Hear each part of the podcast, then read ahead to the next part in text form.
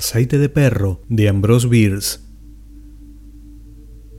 Me llamo Boffer Binks. Nací de padres honestos en uno de los más humildes caminos de la vida.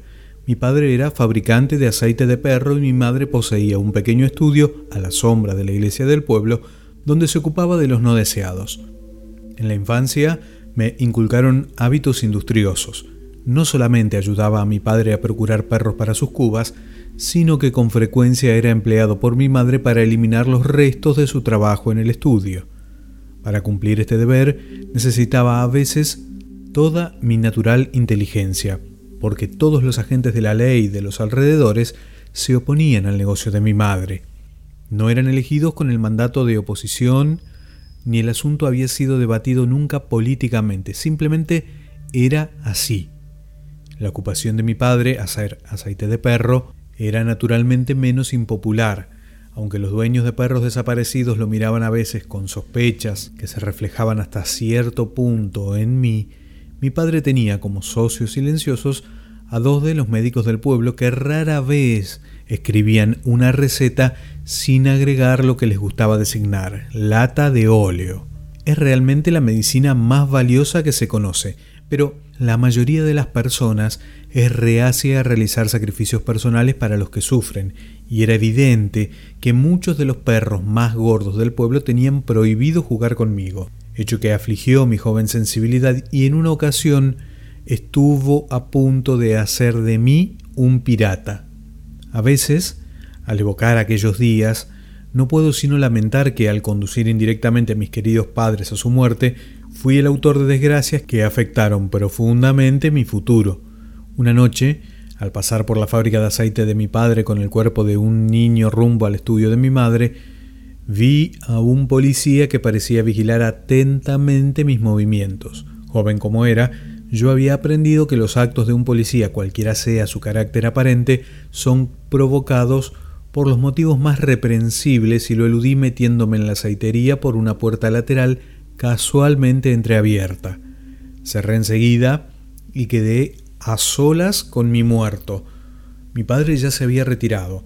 La única luz del lugar venía de la hornalla que ardía con un rojo rico y profundo bajo uno de los calderos, arrojando rubicundos reflejos sobre las paredes. Dentro del caldero el aceite giraba todavía en indolente ebullición y empujaba ocasionalmente a la superficie un trozo de perro. Me senté a esperar que el policía se fuera, el cuerpo desnudo del niño en mis rodillas y le acaricié tiernamente el pelo corto y sedoso.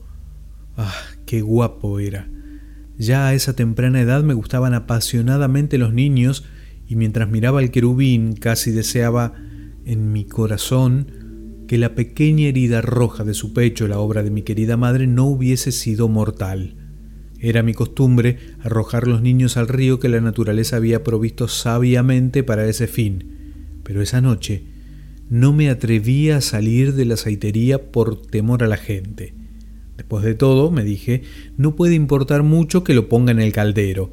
Mi padre nunca distinguiría sus huesos de los de un cachorro, y las pocas muertes que pudiera causar el reemplazo de la incomparable lata de óleo por otra especie de aceite no tendrán mayor incidencia en la población que crece tan rápidamente.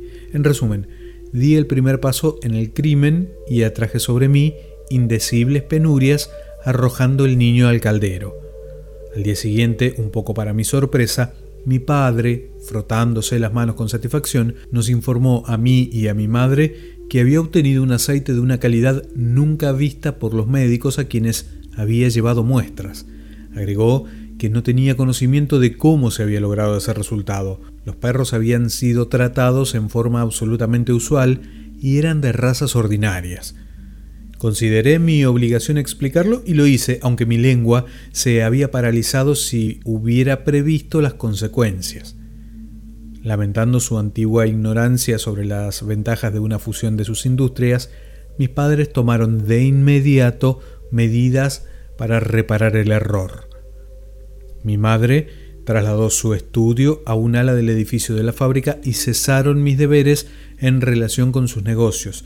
Ya no me necesitaban para eliminar los cuerpos de los pequeños superfluos, ni había por qué conducir perros a su destino.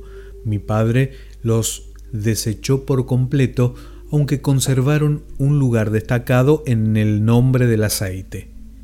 Tan bruscamente impulsado al ocio, se podría haber esperado naturalmente que me volviera ocioso y disoluto, pero no fue así.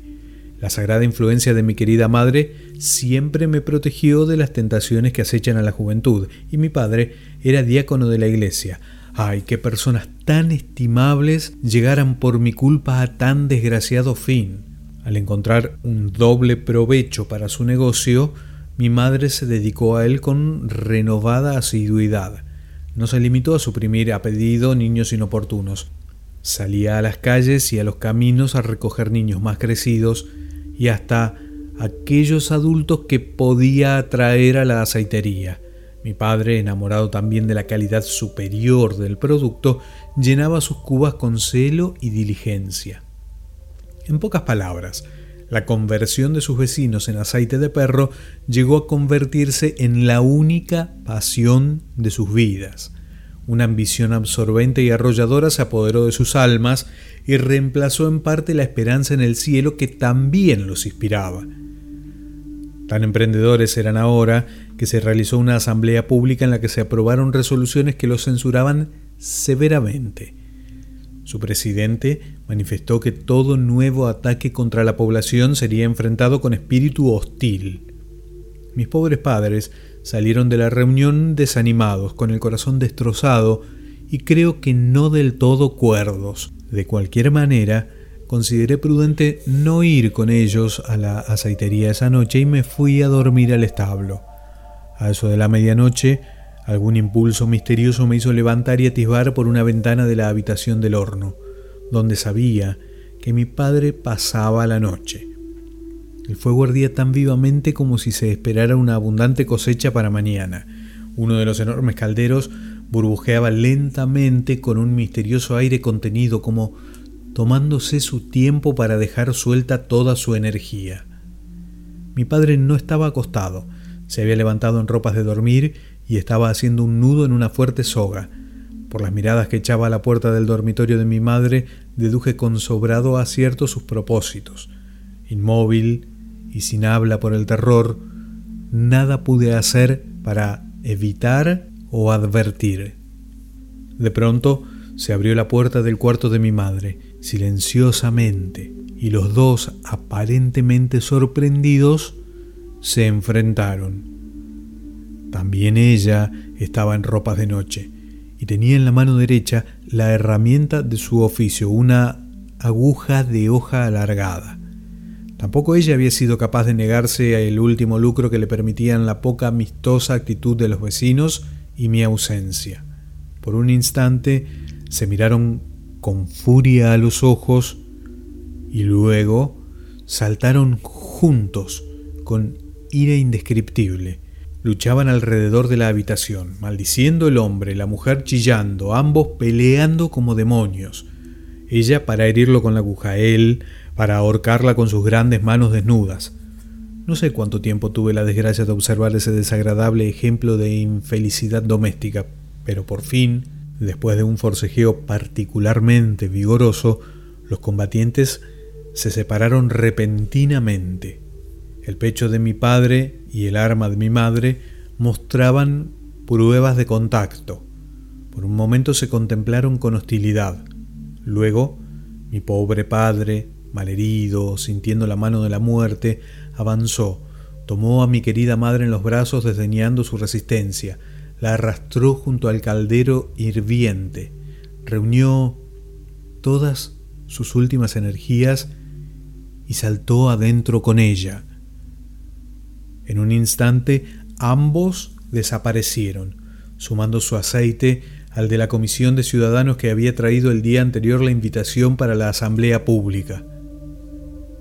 Convencido de que estos infortunados acontecimientos me cerraban todas las vías hacia una carrera honorable en ese pueblo, me trasladé a la famosa ciudad de Otongui, donde se han escrito estas memorias, con el corazón lleno de remordimiento por el acto de insensatez que provocó un desastre comercial tan terrible. de Ambrose Bierce, Aceite de Perro.